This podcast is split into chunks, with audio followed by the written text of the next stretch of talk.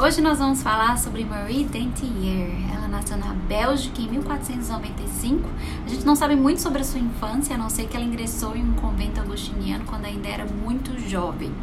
Em 1524, quando ela foi promovida supervisora desse convento, ela passou a ter acesso à biblioteca e a alguns escritos de Lutero, que abriu seus olhos para a busca da sua salvação em Cristo. Após se converter e se juntar à reforma protestante, ela fugiu para Estrasburgo, onde era ponto de encontro de protestantes perseguidos em suas nações. Ela e o seu marido Robert se mudaram para Genebra, onde ali ela pôde aprender mais sobre a doutrina reformada e onde também ela começou a pregar. Entretanto, infelizmente, Robert morre cinco anos depois dessa mudança.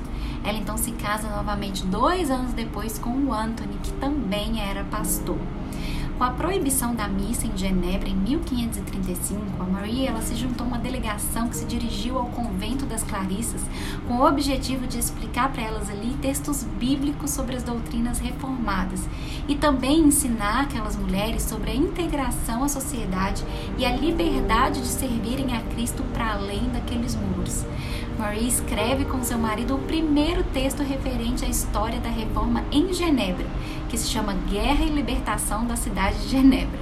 O texto, além de abordar temas históricos e teológicos, abordava também sobre a defesa e o direito das mulheres.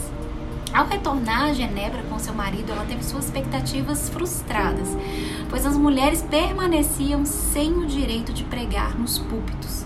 Marie então começa a criticar de forma mais aberta as lideranças protestantes, tanto a luterana quanto a calvinista, por delimitarem o ensino das escrituras apenas aos homens. Em 1537, ela publica a Epístola Muito Útil e Em Defesa das Mulheres, em que defendia uma participação mais ativa das mulheres na sociedade e também na igreja, para que tivessem o mesmo acesso aos estudos que os homens tinham.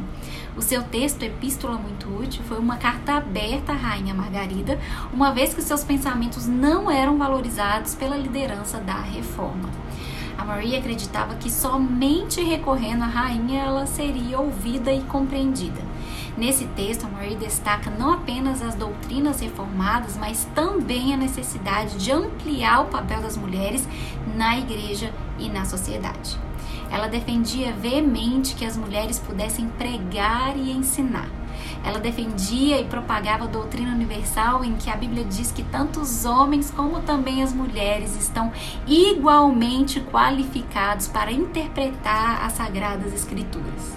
Hoje nós lembramos e celebramos a sua determinação e luta em favor das mulheres.